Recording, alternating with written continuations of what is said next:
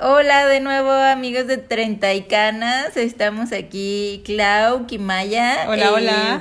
Nelly, una muy buena amiga de Puerto Vallarta, Hola, saludos. y, y yo, Andy Reyes, este, contentas de estar aquí en un segundo episodio de la tercera temporada ya. Eh, y bueno, hoy vamos a hablar de maternidad.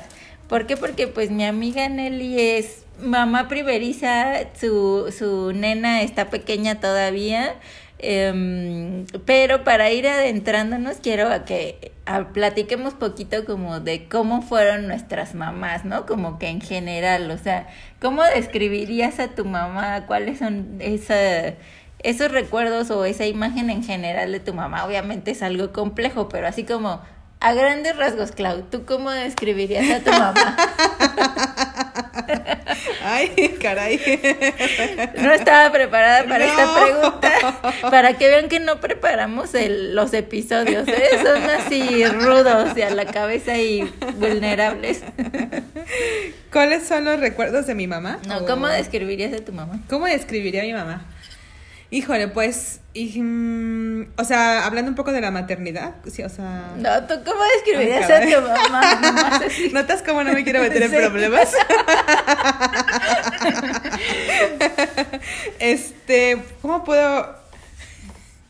¿Me puedes repetir la pregunta? Bueno, yo creo mejor que empiece Nelly. A ver, a- amiga Nelly, y bueno, amiga, me- se me oye muy raro. Es que yo le digo amore a, a Nelly por, por una anécdota, se las digo súper rápido mientras Clau toma aire. Este, es que cuando estábamos más chavas, está Nelly y yo nos fuimos un mes a Europa de mochilazo y de verdad que íbamos con los pesos contados.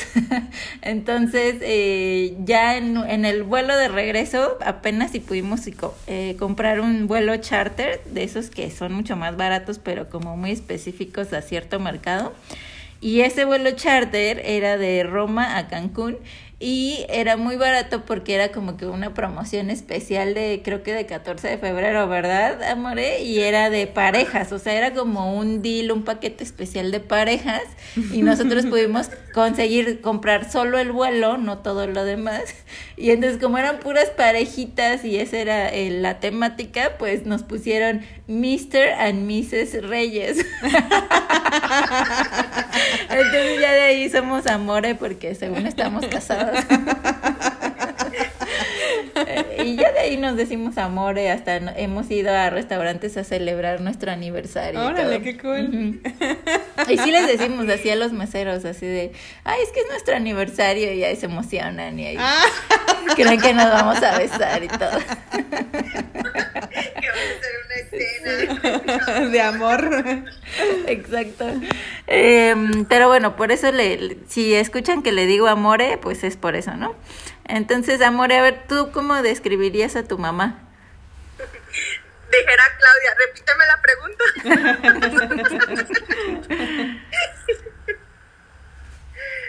pues mira, yo,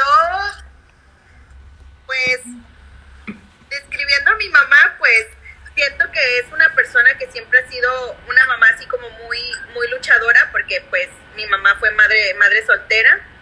Y en general, pues siempre ya sabes, ¿no? Tú la conoces y sabes que siempre es como que es muy apasionada, muy perseverante, muy, muy, o sea, muy luchona, la verdad. Pero en cuestión, eh, cuando, bueno, los recuerdos que yo tengo cuando era, era niña, pues era así como que mi super, era como mi super mamá y siempre fue muy, muy amorosa cuando era, cuando era, cuando era chica.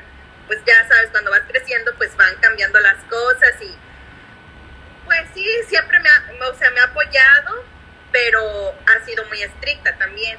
Entonces, como esa parte de cuando las mamás son como muy estrictas, tú quieres a veces contarle las cosas o tenerles confianza, pero sientes que esa parte de, de ser tan estrictas te van a, te van a regañar o, o las cosas que tú hagas siempre va a haber así como un pero, ¿por qué lo hiciste? o un regaño, pero siempre en todas las cagadas que he hecho en la vida, siempre ha estado mi mamá para, para respaldarme, para ayudarme y siempre ha estado para mí, es mi mayor, mi mayor pilar con el que me, me he sostenido toda, toda la vida, pero ahorita ya que soy una mujer, ah, madre ahora actualmente, eh, tenemos una relación como más, más de confianza, más, más estrecha que cuando era adolescente, Mm. pero... o Qué chido. sí, fue como muy estricta. Sí, y, y yo creo que varias cosas se parecen tu mamá y mi mamá, ya te lo he dicho alguna vez. Eh, Súper intensa. Sí, son bien intensas las dos. y son como las super defensoras de las causas injustas del mundo. Siempre quieren como que, sí, como que defender a los pobres y a los que se les hace una injusticia. Digo, ya sabes, es- le digo a mi mamá que siempre anda como Marta la piadosa. Ya cuando menos se acuerda ya está ayudando a no sé qué cosa. Le digo a mi mamá. Le digo, o sea, sí está padre, pero a veces como que tienes que hacerte un poquito del corazón duro porque no puedes estar Sí. siempre como que ayudando a las personas o sacándolas de todos los problemas que, que se metan, ¿no? La Sí. gente, ya sea la familia, conocidos, amistades. Pero bueno, pues es su forma de ser, su esencia y Exacto, es su esencia. Creo que eso es que algo bien importante. Yo también con mi mamá, pues, así muy parecida como tú dices.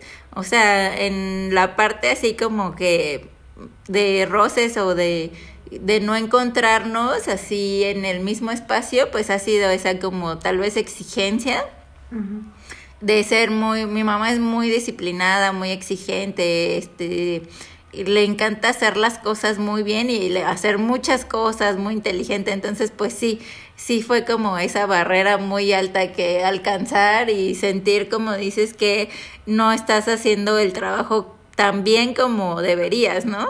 Eh, lo que sea en la escuela o en los novios o en el trabajo, ¿no? Eh, como que esa sensación. Pero eh, a veces ya son más las chairas, creo yo, que nos hacemos de esta imagen que tenemos de nuestra mamá, que lo que realmente está pasando, ¿no?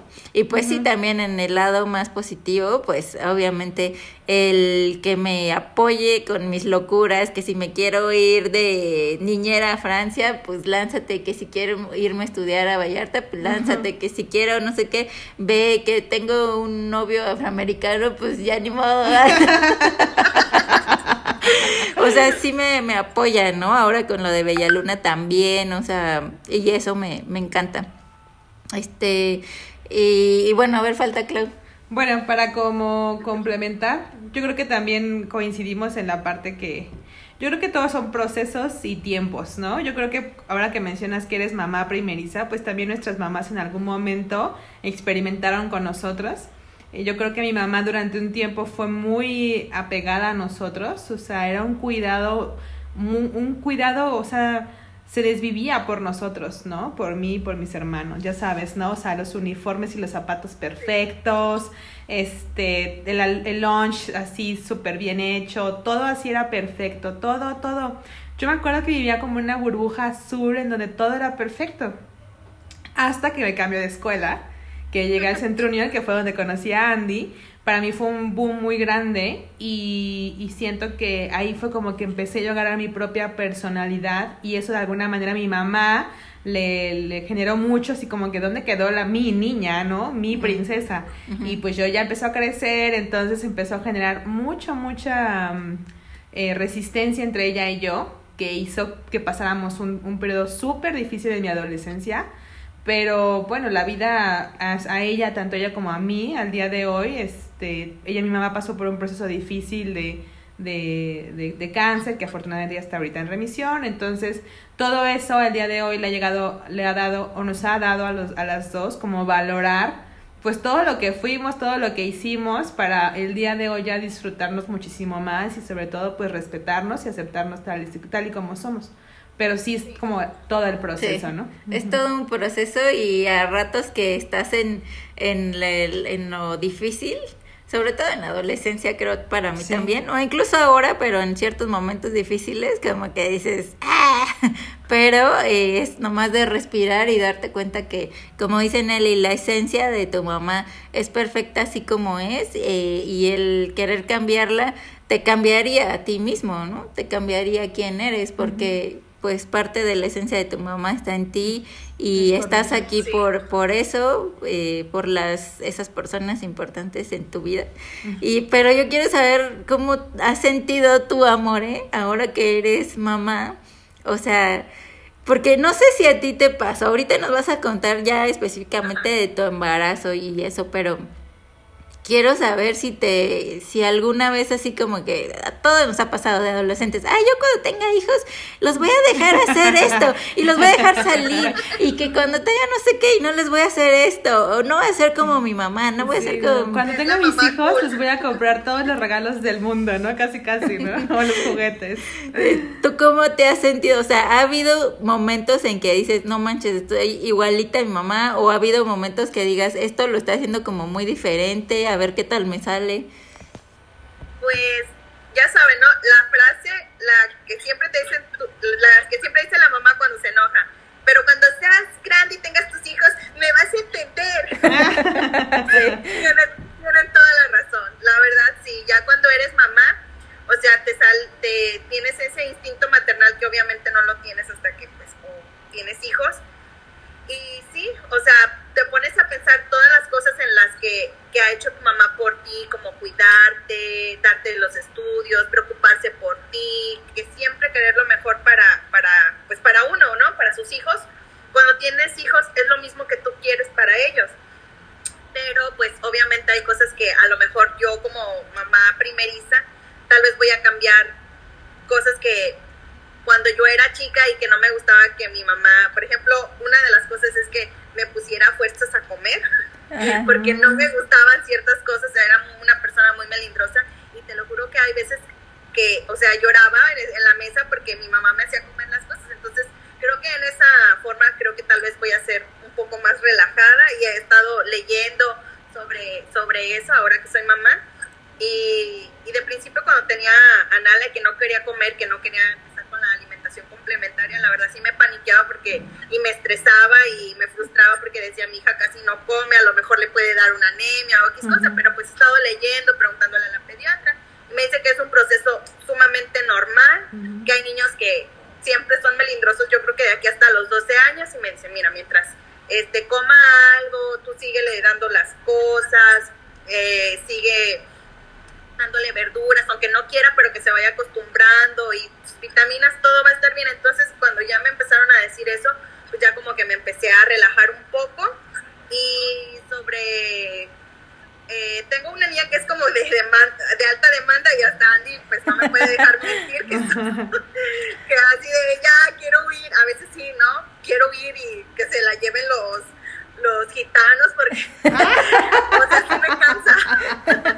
ok, ok. Pero al final del día cuando ya está dormida y la veo toda chiquita, toda tierna, o sea, se me pasan todos esos sabores del día y, y, los atesoro porque digo, al final de cuentas va a crecer mi hija muy rápido y es un proceso en la, en la que las dos nos estamos descubriendo, yo tanto como mamá y ella pues como mi, como mi hija, ¿no? Entonces sí me gustaría tener como una relación como más estrecha, de más confianza, que, que acuda a mí y que no se sienta tal vez juzgada cuando me cuente las cosas. Tal vez como dices, voy a estar súper mega encabronada por dentro, pero darle su espacio para, para poder ayudarla y que me tenga, o sea, como que esa confianza que tal vez con mi mamá no, no la tenía al 100 porque era súper estricta. Y no es porque lo, lo fuera en mal, en mal, en, en mala onda, porque como te digo, siempre las mamás van a querer lo mejor para sus hijos, pero tal vez era su manera de, de, de, ser ella o de educarme, ¿no? Y también pues ya ves, ¿no? Se van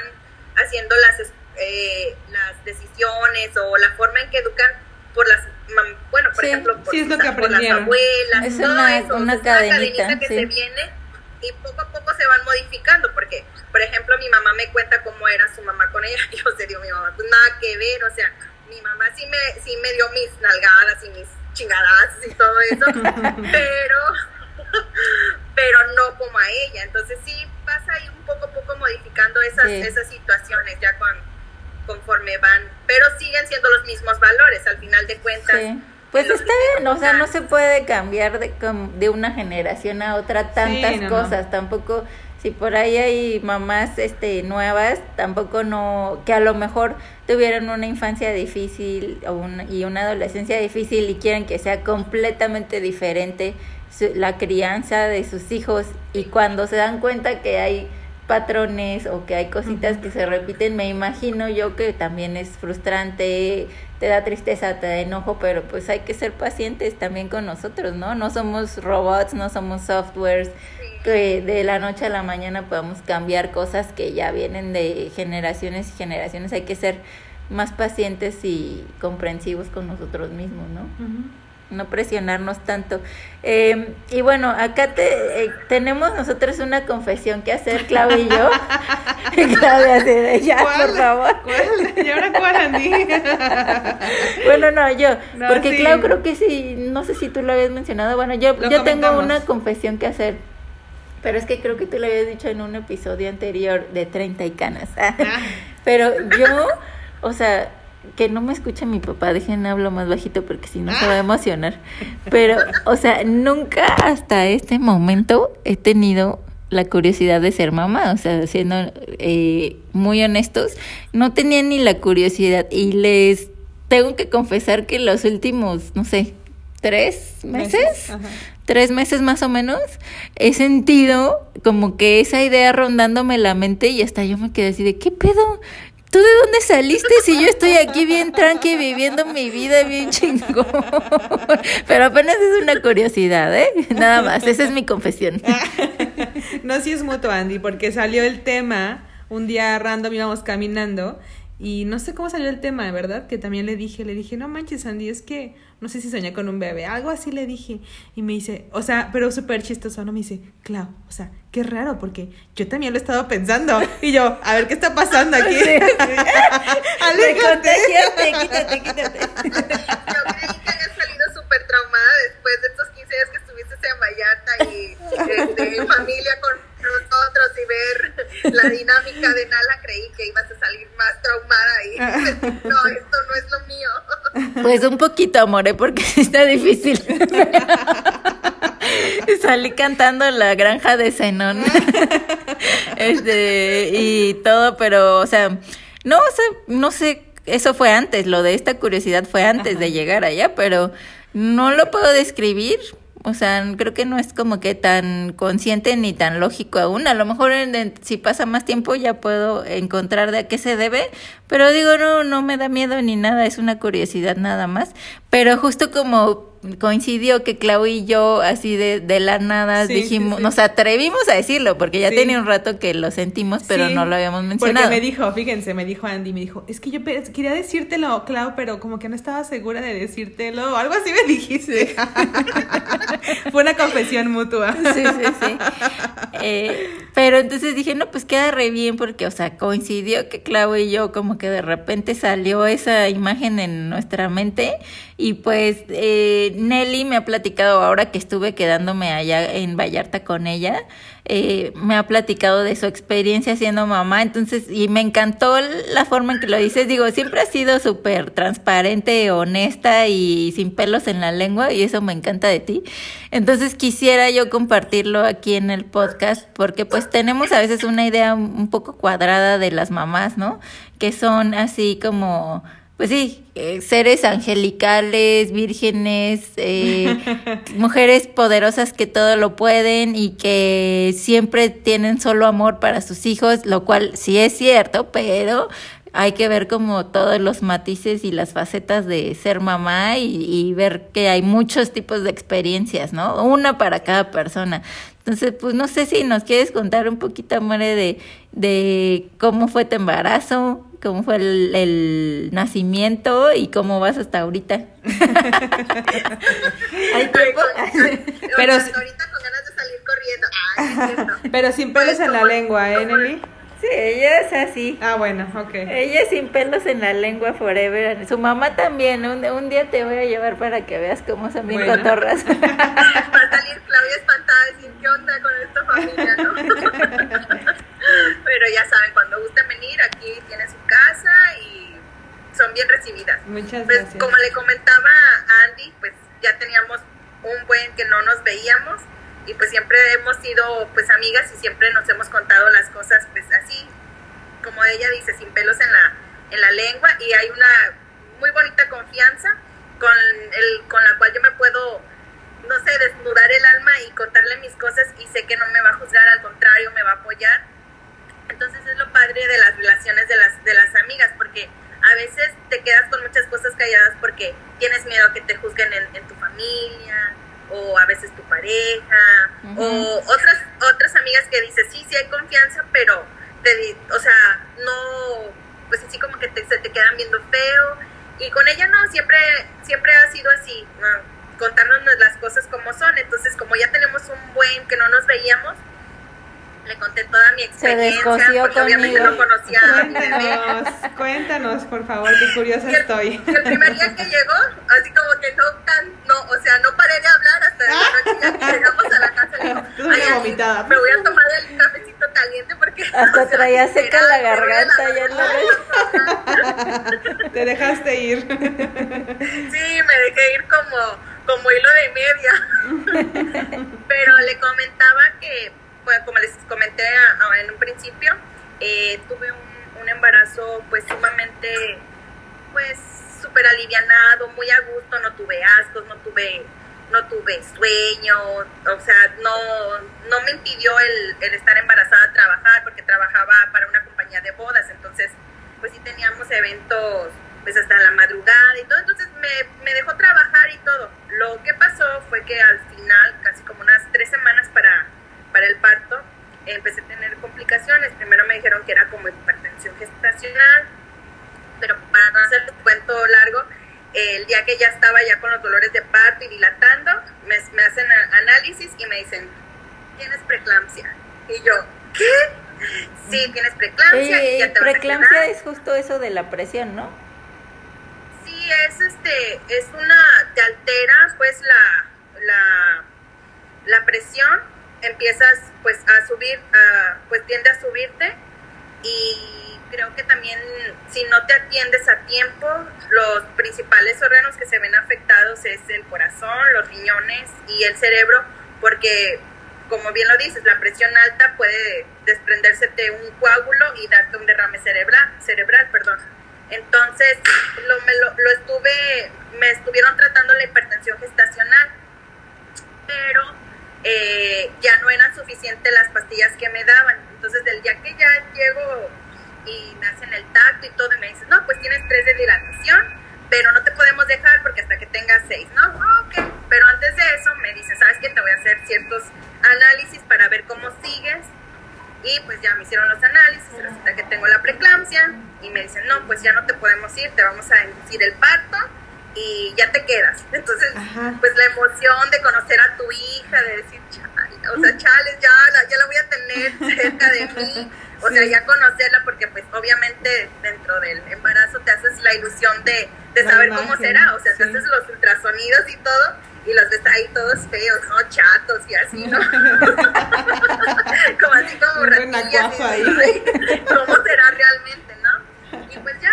Eh, me, me pasan ya a la sala donde pues este, están ya las personas que ya van a tener a sus bebés y todo, me ponen un aparato que sirve para revisar la frecuencia cardíaca de, de, los bebés.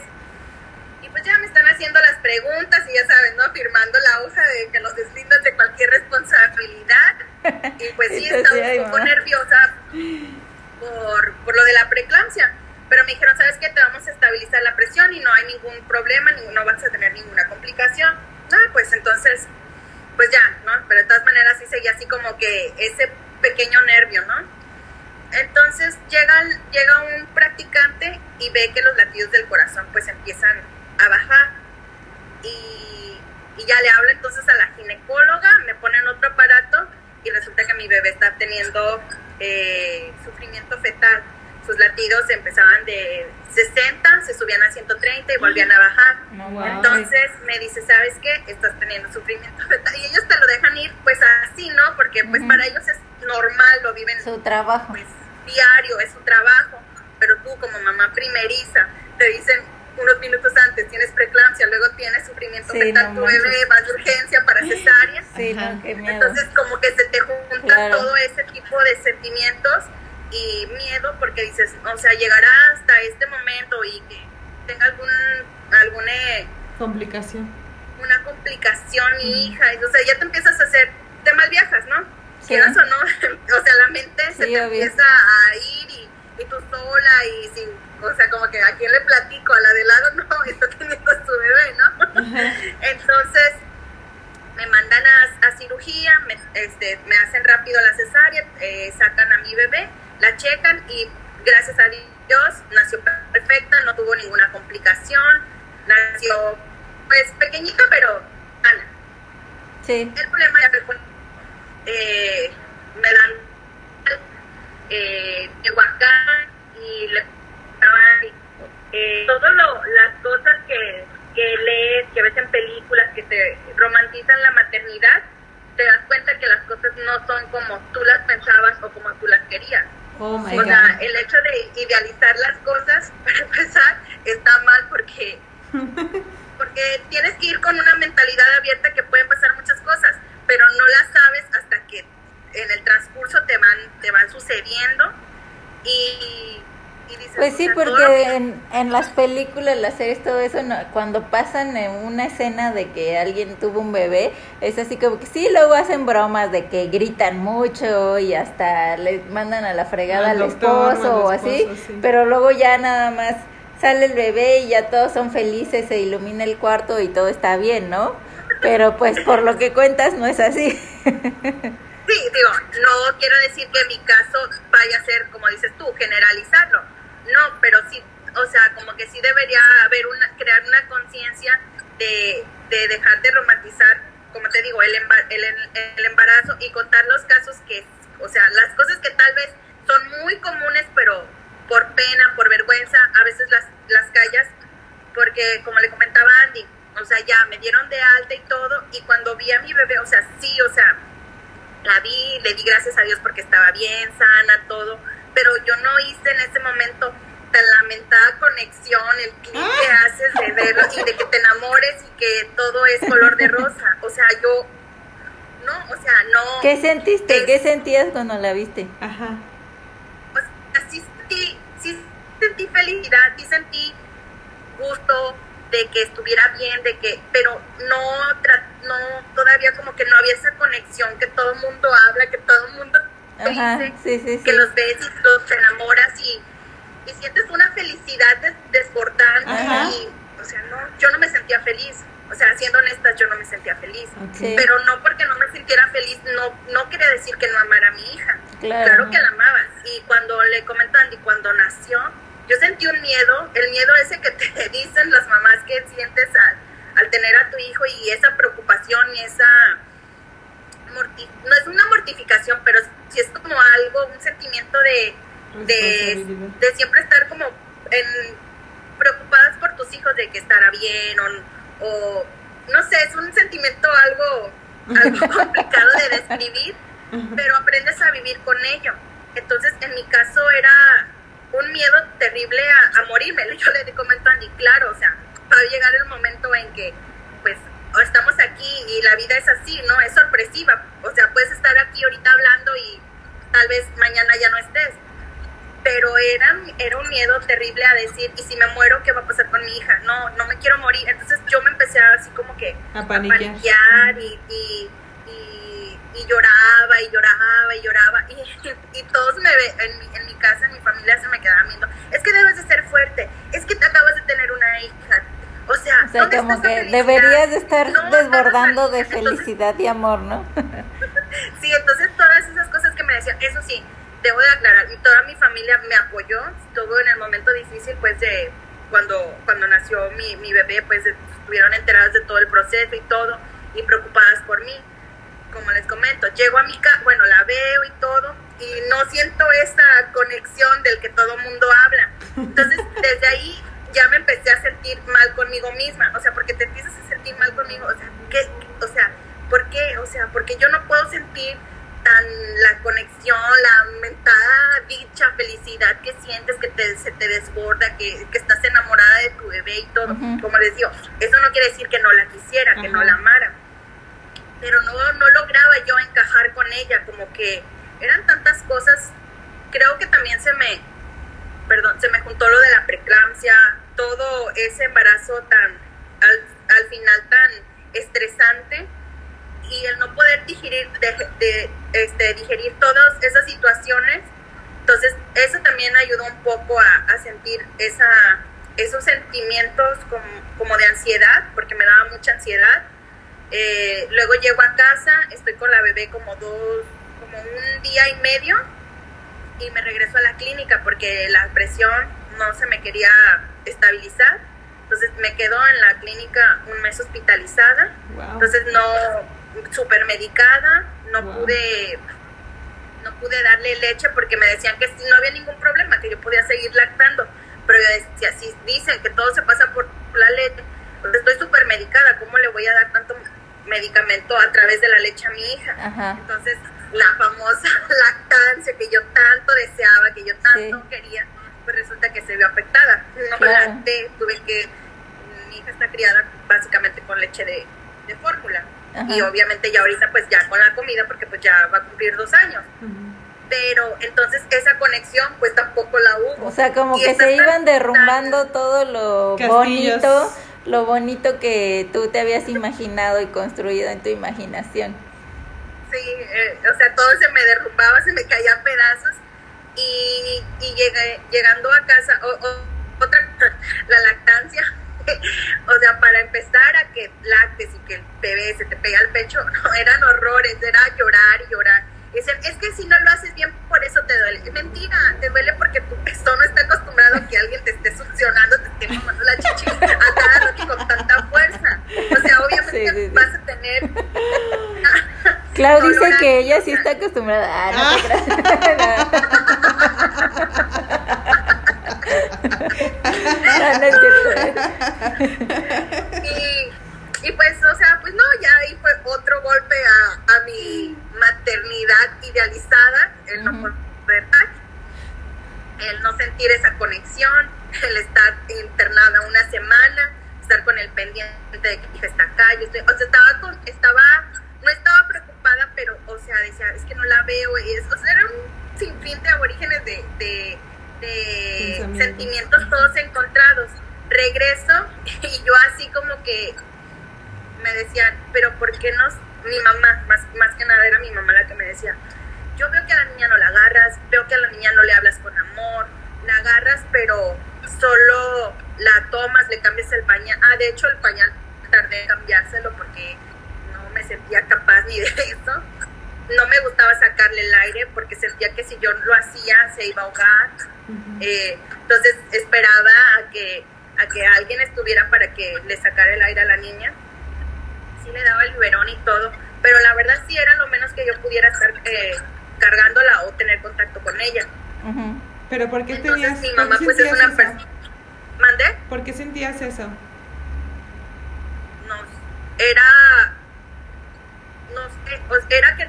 No, era una como incapacidad Ah, que yo sentía al o sea sí me acercaba y todo pero con- no no tenía esa conexión pero era porque estaba teniendo depresión postparto Ok. estaba pasando por la depresión postparto Ujú. sí te dicen de esos días los días así que sí te sientes un poco triste pero para mí ya eso se me convirtieron como en tres cuatro meses yo empecé a tener, sentir así como un poco más de, de contacto, ya cuando tenía como los tres meses y medio, ya empecé así como a decirle cositas ya de amor, de cariño, de abrazarla. O sea, Sí. sí, la veía y todo, y te decía, o sea, claro que, que, que, la, que, la, que la amaba, o sea, la sigo amando, es, o sea, es mi vida, pero no, no, no sentía yo eso, Claro. y más a- aparte, como les comento, ya la, la familia me decía así de que es que tú no agarras a la niña, tú no esto, tú no lo otro. No Entonces ya sentías amor". aparte de la depresión, del miedo, Culpa. sentías mucha culpa, juicio también. Sí. Sentía, yo le digo a Andy que me metía al baño y yo lloraba en el baño. yo lloraba, pero yo lloraba, o sea, yo lloraba todas horas. Y me decían, pero ya cálmate, ya contrólate. Pero. Entonces, ya, o sea, ya con eso ya no, me calmé. ¿ah? Así ya. No, yo no quería decirles porque otra cosa es, te sientes como juzgada y luego te dicen, todo eso te hace sentir más mal. Ujú. Entonces, eh, es lo que pasa cuando le, le digo, deberían normalizar y decir, si te sientes, está bien, no pasa nada, es un proceso. Y empecé a leer mucho y también eh, pasa mucho la depresión postparto por los niveles de hormonas, Ujú. que tu cuerpo está de- eh, trae un desajuste de hormonas Sí. horrible y no libera, creo que no libera muy bien la progesterona y no sé qué otra hormona. Ujú. Entonces, eso hace también que entres en un estado de depresión. Oye, pero. ¿y ahí cómo supiste que ya era eso? O sea, ¿lo hablaste con un doctor, con alguien? Eh, eh, era depresión porque te digo que ya pa- habían pasado este tres, cuatro meses y yo nomás no daba una, pero ya empecé a hablar así con otra amiga que había tenido depresión y me dijo, no, dice, yo traté de salir por mí misma porque si te mandan, tienes que ir ya a pláticas con psicólogo y ya dependiendo de la, eh, de la valoración del psicólogo te mandan con el psiquiatra para tomar ya medicamento que te haga un ajuste hormonal o dependiendo qué tan grave esté tu padecimiento. Sí. Entonces cuando me dijeron, dijera yo, cuando me dijeron que tenía que tomar medicamento, o sea, yo dije, no, tengo que proponerme y salir adelante. Entonces yo dije, dije, si ella pudo, porque yo no puedo. Entonces empecé un poco más involucrándome, ah, hablaba mucho con mi prima, y como te digo, el hecho de llorar y llorar, hubo un momento en que, o sea, yo sentía que me derrumbaba y ya mi mamá así como que se tentó el corazón y empezó a hablar conmigo y me dijo, yo estoy para apoyarte. Entonces ya como que empecé, em- primero como que ya me dejaron como de juzgar en esa forma de, de, de hacerme sentir mal por no acercarme tanto a mi hija. Y poco a poco yo dije, yo puedo, yo puedo. Y cuando se me venían así los pensamientos, así, así súper feos de Ujú. que me voy a morir Sí. o, o la ansiedad que sentía o lo estoy haciendo mal. Ujú. Entonces trataba de, de enfocarme en otras cosas para poder liberarme de esos pensamientos y empecé a acercarme más, un poco más y pues también el, el, el apoyo de, pues de Víctor, de mi pareja, también fue fue de gran de gran este de gran ayuda. Al principio sentía que no me sentía como abandonada también por esa por ese lado porque sentía que nadie me entendía. Sentía que que era como que yo estaba como que mal viajándome Sí. y, y como que me estaba como que lo estaba haciendo muy grande el, el problema como que no entendían el, el por qué pero Ujú. poco a poco ya también les empecé a hablar y decirles saben qué me siento de esta manera y hubo un momento en que ya le hablé con mi tío porque mi tío trabajaba en el seguro y le dije tío sabes qué o sea yo me estoy derrumbando siento que no estoy saliendo adelante eh, o sea, no, siento que no voy, era, como les comento, era un llorar y llorar, también eso me ayudó a liberarme mucho, liberar mis sentimientos, porque no, o sea, se- me decía batería baja, y, y el, el llorar también me, me, me ayudó mucho, me Ok. ayudó mucho. Y pues yo también siento que eh, cada persona tiene como que, digo, ya metiéndonos más en la parte espiritual, tiene a la mamá que necesitas para esa convivencia y esa eh, despertar y esa evolución juntos, ¿no? O sea, Sí, no es una casualidad, eh, eh, siempre pues es como que una elección a niveles emocionales y espirituales muy profundos que tal vez no podemos comprender aquí así nada más platicando, pero yo tengo así la, la certeza, la seguridad de que pues elegimos con quién estar ah, desde el nacimiento y a todo lo largo de nuestra vida y pues no hay por qué sentirnos culpables ni de que si fuimos mala hija ni de que si fuimos mala madre, ¿no? Sí, yo también coincido en eso, que co- eh, tengo yo eh, la oportunidad de compartir ahorita con mi sobrina, que también va a cumplir dos años, y vienen estos pensamientos de la gente cercana, ¿no? Como de que mm, pues podrían estar mejor las cosas o podrían ser diferentes las cosas. Y yo hablo mucho con, con, con mi mamá, en este caso, con mi papá, y les digo, bueno, hay que confiar porque, o sea, la, es lo que le tocó vivir. En el caso de mi sobrina, en el caso de tu hija, en el caso tuyo, en el caso de los papás, etcétera, ¿no? O sea, es lo que nos toca vivir.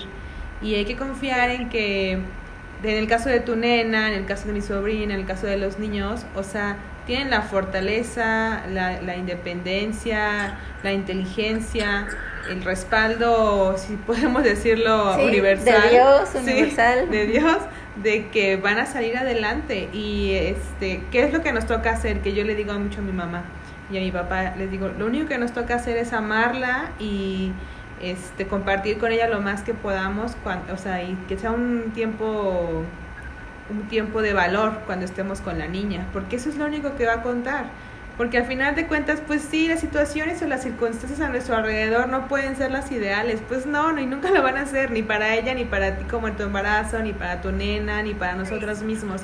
Las circunstancias no van a ser como tú lo acabas de decir, como lo hubiéramos imaginado o como lo, desear, lo desearíamos. Entonces, lo único que nos toca es amarlos. Y se me hace súper valiente lo que compartes, Nelly, porque sí creo yo que es un proceso súper fuerte el, del reconocer que que pues no es como como se pinta, como me platican o como nos han pintado las cosas esto de ser mamá, no es tal cual. Hay circunstancias o situaciones en las que no están en nuestras manos. Se hace súper valiente también que hayas este, eh, buscado la manera de salir adelante, ya sea con tu tío, con tu prima, con el, médicamente también que lo hayas este, buscado. Y, y, eso, o sea, confiar en que son los procesos, como yo les platicaba de mi mamá, hay procesos en nuestras vidas, tanto de ella como míos, que pues sí, igual no fueron las mejores en nuestros momentos, pero yo siempre he creído también que eh, siempre damos lo mejor de nosotros en lo que con las herramientas que tenemos al día de hoy. Porque obviamente, Nelly, si por ejemplo regresábamos el tiempo y si tu mamá pudiera haber hecho las cosas diferentes, seguro hubiera hecho las cosas súper diferentes, ¿no? Pero eran las herramientas que tenías en ese momento. Ahorita son las herramientas que tú tienes y tu nena también va a tener las herramientas que tiene para poder salir adelante. Entonces, se me hace súper valiente que nos compartas eso porque es, es importante eh, compartirlos a la audiencia que pues sí, la maternidad, Andy, no sé si quieras seguir animada. No, no sé, dije curiosidad, no dije, no dije ánimos, dije curiosidad. Ánimos, ánimos no tengo, pero curiosidad sí. Pero igual yo así también se me hace muy valiente y admiro mucho a mi amor en Nelly porque neta, no cual, en primera no cualquiera sale de una depresión así a fuerza de voluntad y a fuerza de valor y de coraje, no cualquiera.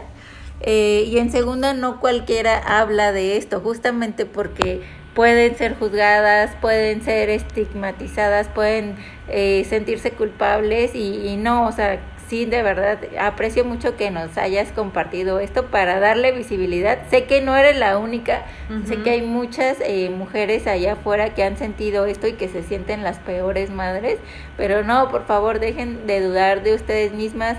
Ustedes son unas gran, grandes mujeres y, tenemos todo para salir adelante. Y también esa criatura no está indefensa en el mundo, esa criatura tiene su propio poder, su propia conexión con Dios y todo se va a acomodar para que todos salgamos adelante. Así es que, pues ya más o menos eh, se nos acabó el tiempo, pero pues muchísimas gracias, amor. Eres muy valiente y te admiro mucho. Gracias a ustedes por invitarme a su podcast y ojalá que mi experiencia sirva para, para otras personas que a lo mejor están pasando por pasaron o están pasando por ese sentimiento que, pues como te digo, no hay esa conexión o, o esa depresión que te hace sentir pues más vulnerable y sentirte pues que eres un que no eres un buen ser humano.